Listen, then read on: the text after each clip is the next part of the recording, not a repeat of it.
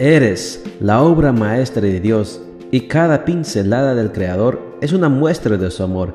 Presentamos la lectura devocional para damas, Pinceladas del Amor Divino, escrito por Erna Alvarado Poblete en la voz de Ruth Vargas desde Estados Unidos para todo el mundo de habla hispana.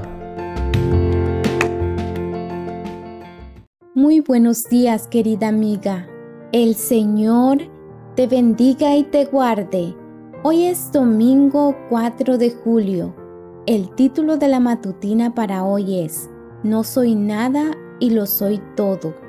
Nuestro versículo de memoria lo encontramos en Filipenses 4:13 y nos dice, A todo puedo hacerle frente gracias a Cristo que me fortalece.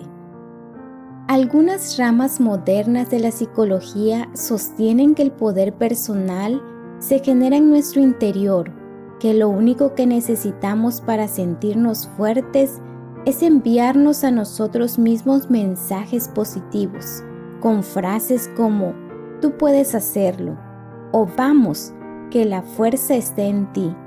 Si bien es cierto que la actitud con la que enfrentamos los desafíos del día a día tiene mucho que ver con la forma en que pensamos y nos sentimos, esta teoría queda incompleta por cuanto no reconoce a Dios como el hacedor tanto de lo que hay en nuestro interior como de la capacidad de realizarlo, pues Dios según su bondadosa determinación, es quien hace nacer en ustedes los buenos deseos y quien los ayuda a llevarlos a cabo.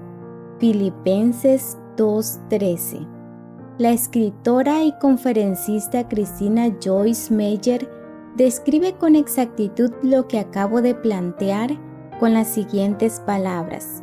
No soy yo nada y sin embargo lo soy todo con mis propias fuerzas no soy nada, pero en Jesucristo soy todo lo que necesito ser.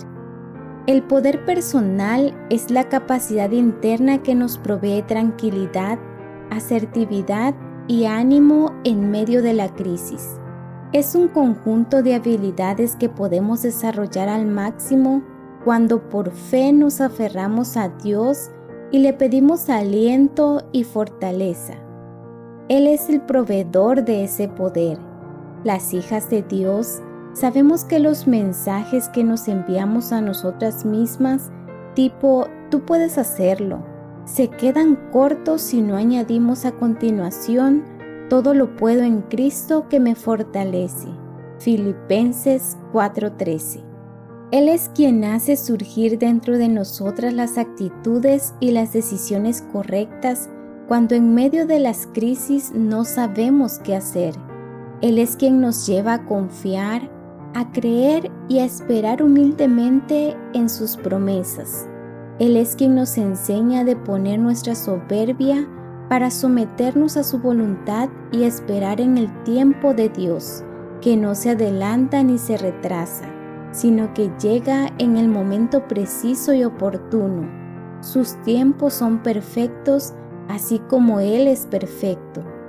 Las crisis que enfrentamos son y seguirán siendo siempre inevitables, por cuanto vivimos en este mundo lleno de pecado, pero la forma en que las afrontemos es una decisión personal.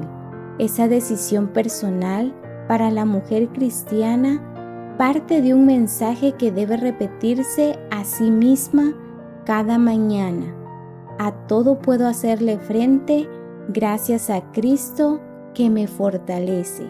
Filipenses 4:13